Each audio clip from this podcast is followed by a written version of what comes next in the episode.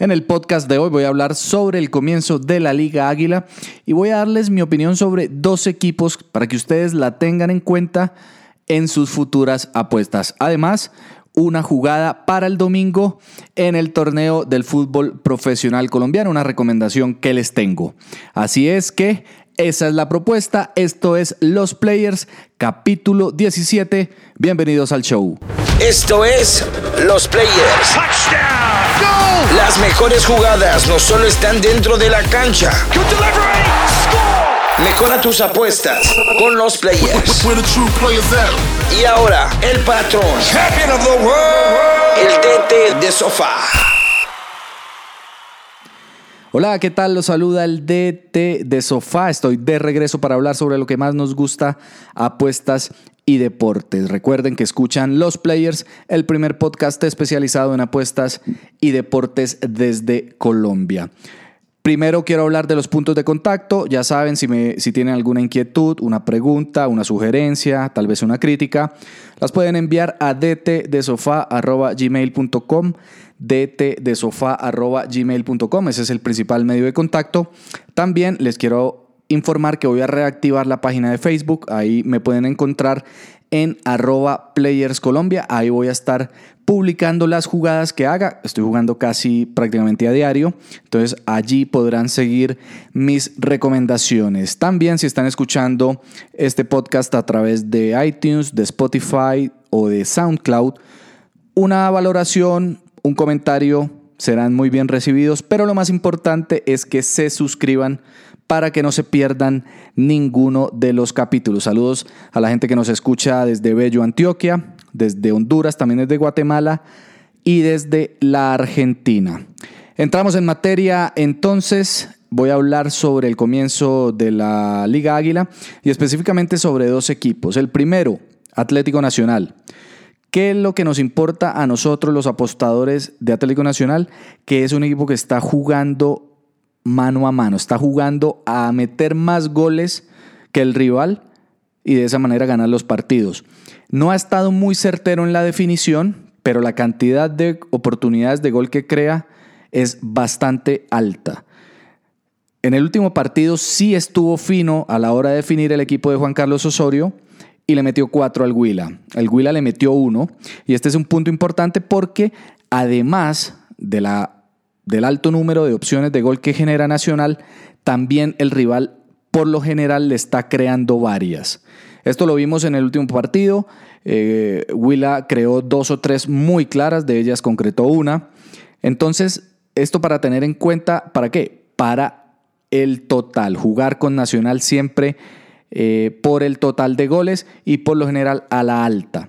No solo a la alta de los partidos, sino a la alta de cada equipo, porque otra vez es bien probable que en el desarrollo de los juegos en los que participe Nacional haya bastantes opciones de gol de un lado y de otro y por supuesto la probabilidad, porque bueno, la probabilidad de que eh, el equipo rival anote va a ser mayor en la medida en que el rival tenga un, mejor rendimiento. Estamos, estamos hablando, por ejemplo, del, último partido, 4-1 frente a Huila.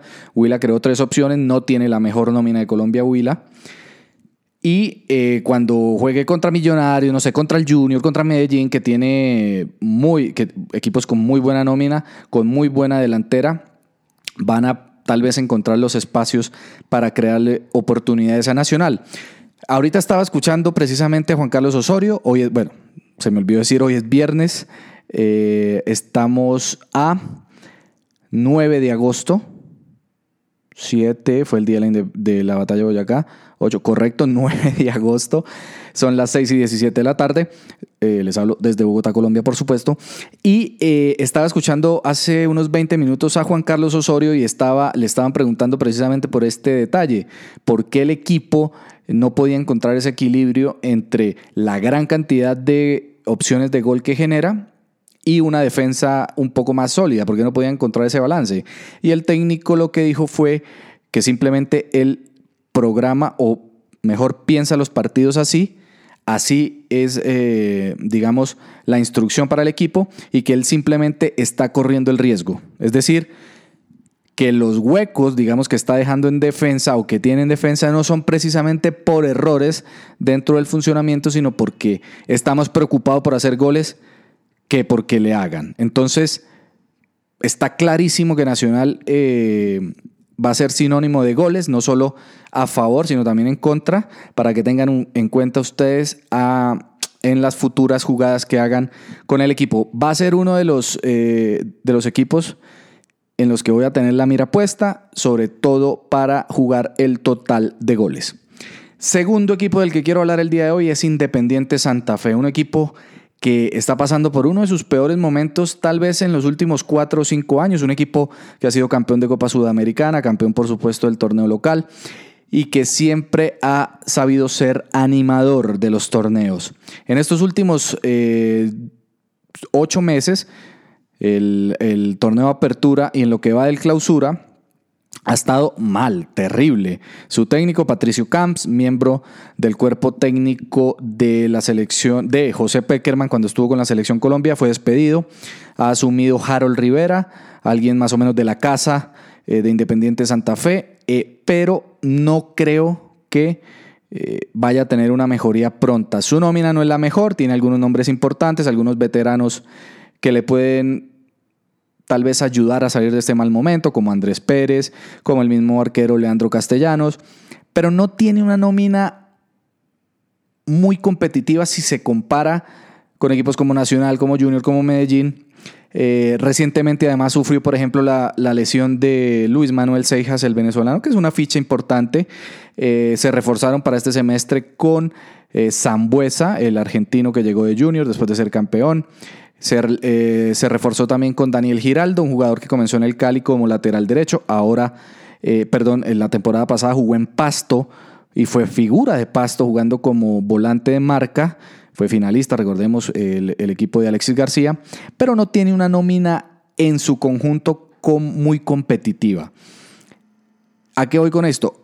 hay que jugarle en contra a Santa Fe. Fue uno de los equipos eh, que yo recomendé, incluso hay un, hay un hay un podcast que se llama eh, Santa Fe y Pasto en direcciones contrarias del semestre pasado, precisamente en el que hablaba del buen momento que traía el equipo eh, de Nariño y el mal momento que atravesaba Santa Fe. Ese mal momento ha continuado y creo que es un equipo al que hay que jugarle en contra. Hasta que no demuestre que puede ser competitivo en los juegos, que puede ganar uno o dos partidos, creo que es una buena estrategia tenerlo en la mira para jugarle en contra. Bueno, les prometí una jugada, una recomendación para este fin de semana en la Liga Águila y por supuesto eh, estaría un poco loco si no eh, tratara de alguno de los dos equipos que acabo de mencionar.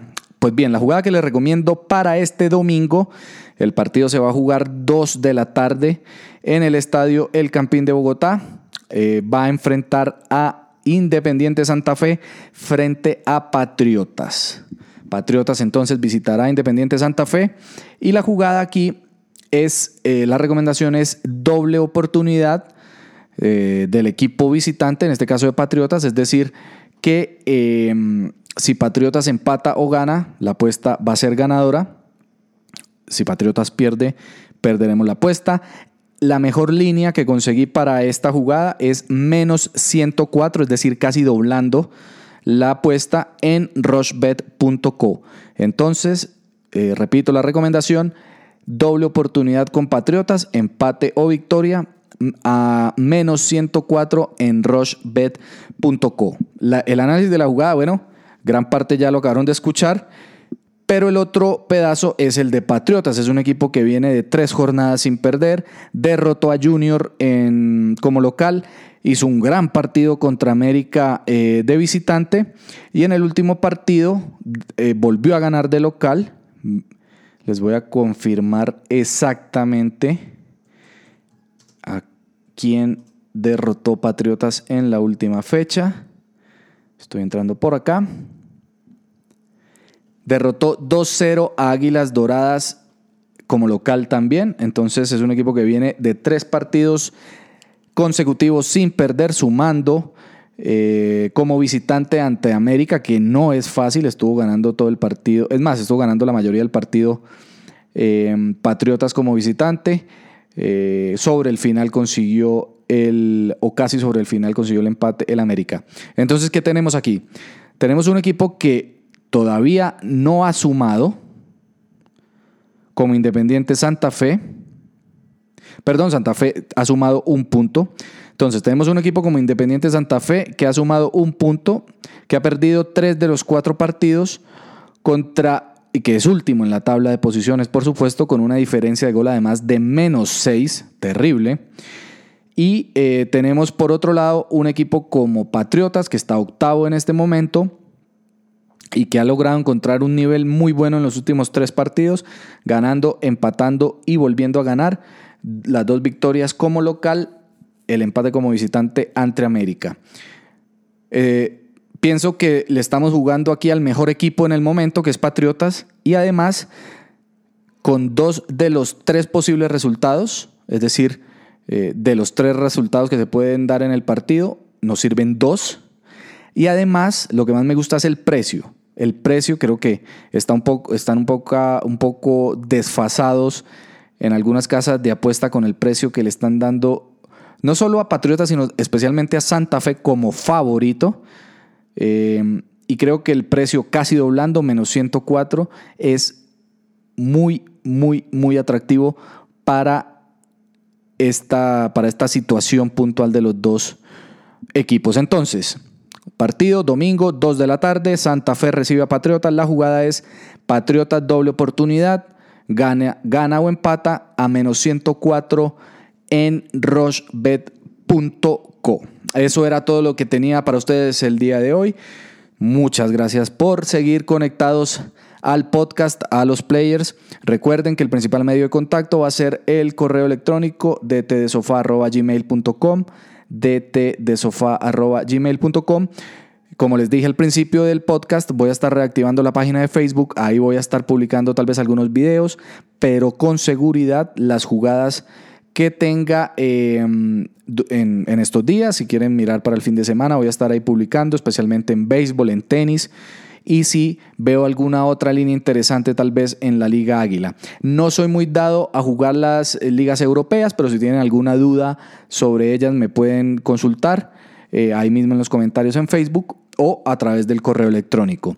Recuerden, una vez más, si están escuchando el podcast a través de iTunes, a través de SoundCloud o a través, o a través perdón, de Spotify, una valoración, un comentario, siempre son bien recibidos, pero lo principal es que se suscriban para que no se pierdan ningún episodio. No es más entonces. Muchas gracias por haberse conectado conmigo hoy y recuerden, esto es Los Players, el primer podcast especializado en apuestas deportivas desde Colombia. Nos escuchamos en la próxima. Esto es Los Players. Las mejores jugadas no solo están dentro de la cancha. Mejora tus apuestas con los players. Y ahora, el patrón. El DT de sofá.